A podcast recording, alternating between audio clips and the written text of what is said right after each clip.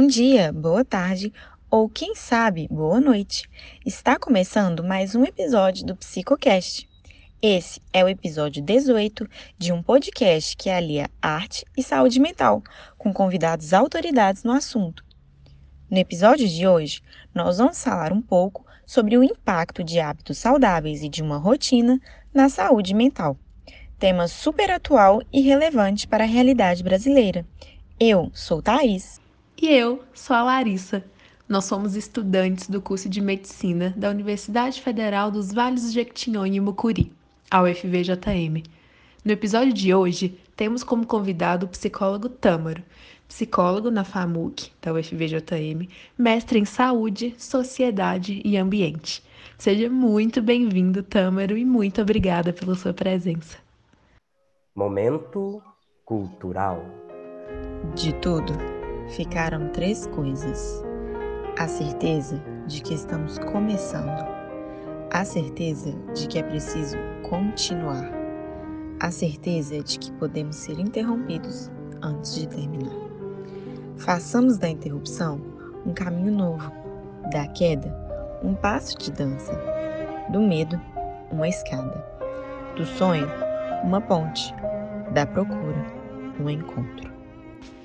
Esse é um poema de Fernando Sabino, no qual ele compara a vida com a dança, com a constância. Tâmaro, para introduzir o assunto de hábitos saudáveis e rotina na saúde mental, o que podemos entender como hábitos saudáveis? Qual o impacto desses hábitos na saúde mental, mesmo que eles não estejam diretamente relacionados? Na psicologia, a palavra hábito descreve um processo pelo qual um estímulo desencadeia uma ação que, através da aprendizagem, torna-se uma resposta aprendida àquele estímulo. Hábitos saudáveis seriam, então, comportamentos que, realizados com frequência, trazem benefícios à nossa saúde. Alguns exemplos de hábitos saudáveis seriam manter uma alimentação equilibrada e sem excessos ou déficits alimentares, realizar atividades físicas independentemente da intensidade e ter uma rotina de organização para tarefas pessoais, acadêmicas ou profissionais. A manutenção de hábitos saudáveis possui impacto direto na saúde das pessoas. Diversas pesquisas em psicologia e neurociência já demonstraram, por exemplo, que a realização de atividades físicas regulares está associada a melhor saúde mental, ou seja, a menor prevalência de sintomas de doenças como depressão, ansiedade e estresse, atuando como um fator protetor em alguns casos. Do mesmo jeito, a manutenção de uma rotina de organização nos proporciona a sensação de controle, previsibilidade e realização, no sentido de termos nossas tarefas diárias completadas conforme a gente planeja, né? Isso diminui o estresse e nos proporciona uma rotina mais prazerosa. É muito importante levarmos em conta as informações que você trouxe. Aparentemente, as pessoas gostam de iniciar hábitos em novos ciclos. Vemos muito isso expresso em frases muito comuns e recorrentes, como: comece na próxima segunda, no início do próximo mês. No próximo período, vou estudar mais. E nas épocas de virada de ano, ouvimos: ano que vem, vou começar o hábito tal. Isso está relacionado principalmente a hábitos positivos para a saúde do indivíduo, como iniciar uma dieta ou uma reeducação alimentar, ou começar a fazer exercícios pelo menos três vezes por semana, ou ainda começar a ler, estudar mais, diminuir a quantidade de tempo nas redes sociais e por aí vai. Tâmaro, porque muitas pessoas, mesmo sabendo que determinado hábito, se incorporado na rotina, lhe trará benefícios, deixam de fazê-lo. Existe algum fator psicológico, emocional ou social envolvido nessas situações? Bem, considerando que a pessoa já está decidida a iniciar este novo hábito, de modo geral, a gente pode supor que há uma falha no estabelecimento de uma organização que aumente a probabilidade daquele comportamento que ela escolheu ocorrer e principalmente se repetir uma vez que um comportamento só se transforma em hábito se houver repetição sistemática. Essa dificuldade em estabelecer um hábito pode estar relacionada a fatores psicológicos, como a presença de transtornos mentais que diminuem a vontade, a motivação e a autorregulação, a presença de crenças disfuncionais que podem estar associadas a pensamentos e sentimentos negativos relacionados à própria pessoa ou aquele comportamento que ela escolheu, e também a fatores sociais, como falta de condições financeiras ou falta de uma rede de apoio, como amigos e familiares, que possam proporcionar um feedback sobre aquele comportamento.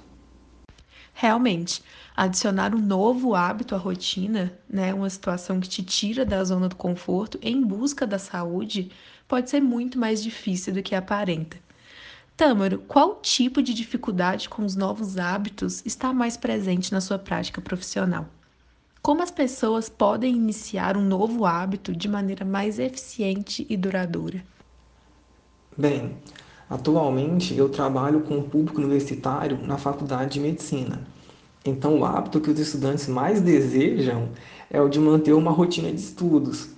Há um modelo na psicologia que estabelece que a formação de novos hábitos passa por três estágios, que basicamente são: primeiro, decidir iniciar o comportamento. Nesta fase, a pessoa pode listar, por exemplo, quais são os motivos que ela possui para iniciar aquele hábito e quais consequências positivas ela terá a curto, médio e longo prazo. Depois ela precisa planejar como esse comportamento será executado. Aqui é necessário levantar as condições e os materiais necessários né, para que o comportamento ocorra. Feito isso, é preciso executar o comportamento, é colocar a mão na massa, é partir para a ação. Por último, mas não menos importante, nessa terceira fase, é necessário repetir e monitorar o progresso.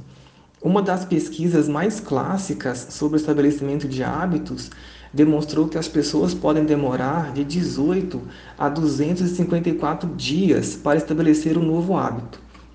Essa variação existe, pois depende do comportamento, se é algo simples ou mais complexo, assim como das características das pessoas e dos ambientes em que elas estão. Além disso, eu deixo duas importantes orientações. A primeira é utilizar o princípio de PREMAC, que é associar algo que você já gosta a um novo comportamento que você gostaria que se tornasse um hábito. Um exemplo seria caminhar, né, uma atividade que eu quero tornar como hábito, ouvindo músicas ou um podcast que eu, um podcast que eu gosto. A segunda orientação é ter um sistema de monitoramento para que você perceba as recompensas, mesmo que pequenas, que você experimenta ao executar aquele comportamento. Então, após estudar um tópico difícil, você percebe que seu entendimento melhorou ou que pelo menos agora você é capaz de descrever melhor quais são as suas dificuldades. Após caminhar ou treinar na academia, você percebe que se sente mais relaxado ou que dorme melhor, por exemplo. O importante é sempre se atentar para que as pequenas recompensas, para as pequenas recompensas, enquanto você não atinge um objetivo final maior e talvez mais recompensador a longo prazo. Durante a pandemia causada pelo SARS-CoV-2, a população mundial precisou modificar hábitos antigos e implementar novos hábitos à sua rotina. Vimos famílias precisando reorganizar a dinâmica da casa já que todos estariam em casa o dia inteiro, ou na maior parte do tempo, nos casos dos que trabalhavam em serviços essenciais. Além disso, mudanças de higiene, como usar álcool em gel e lavar as mãos corriqueiramente, evitar entrar em casa com sapato usado na rua, fazer compras de supermercado online e vários novos hábitos foram surgindo. Tâmaro, o que você pôde observar durante o enfrentamento da pandemia no contexto dessas novas rotinas.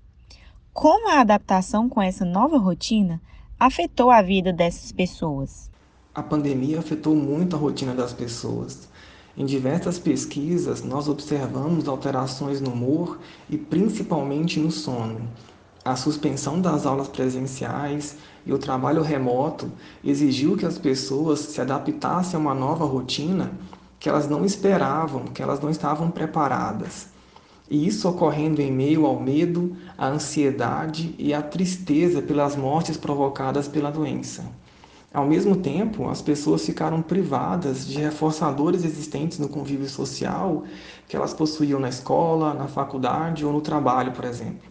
É claro que alguns conseguiram estabelecer uma boa rotina em casa e no teletrabalho, mas o que nós percebemos de modo geral é que todas as pessoas, de alguma maneira, experimentaram algum nível de estresse por perder importantes reforçadores que elas tinham com seus hábitos anteriores.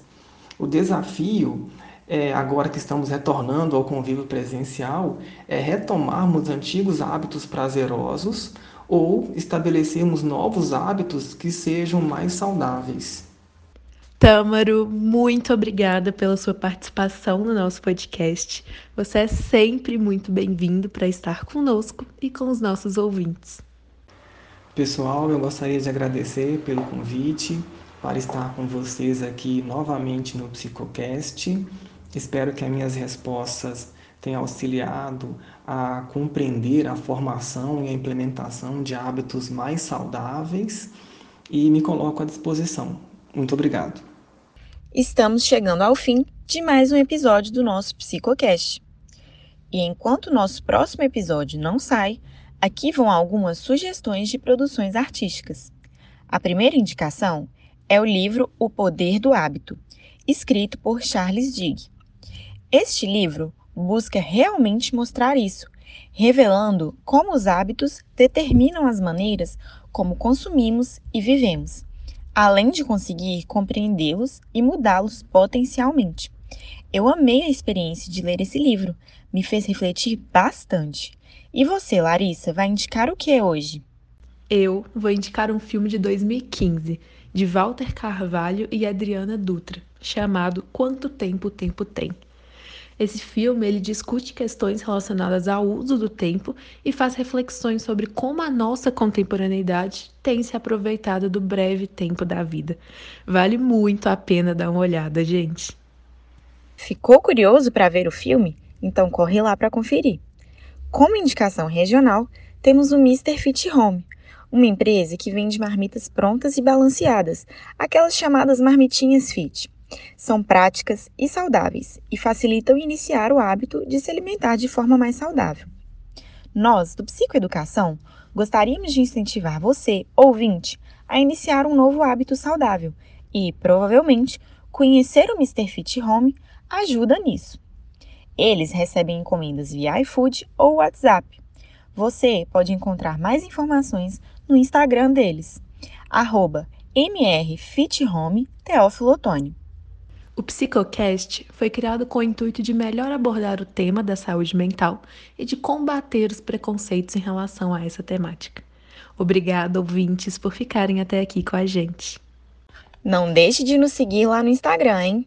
Arroba psico.educação, sem cedilha e sem tio. Lá você vai encontrar postagens sobre os principais temas que abordamos por aqui bem como o nome de livros, músicas ou filmes indicados em cada episódio. Ah, e não percam os próximos episódios, hein? Quinzenalmente nas quintas-feiras. Tchau, tchau. Esperamos vocês.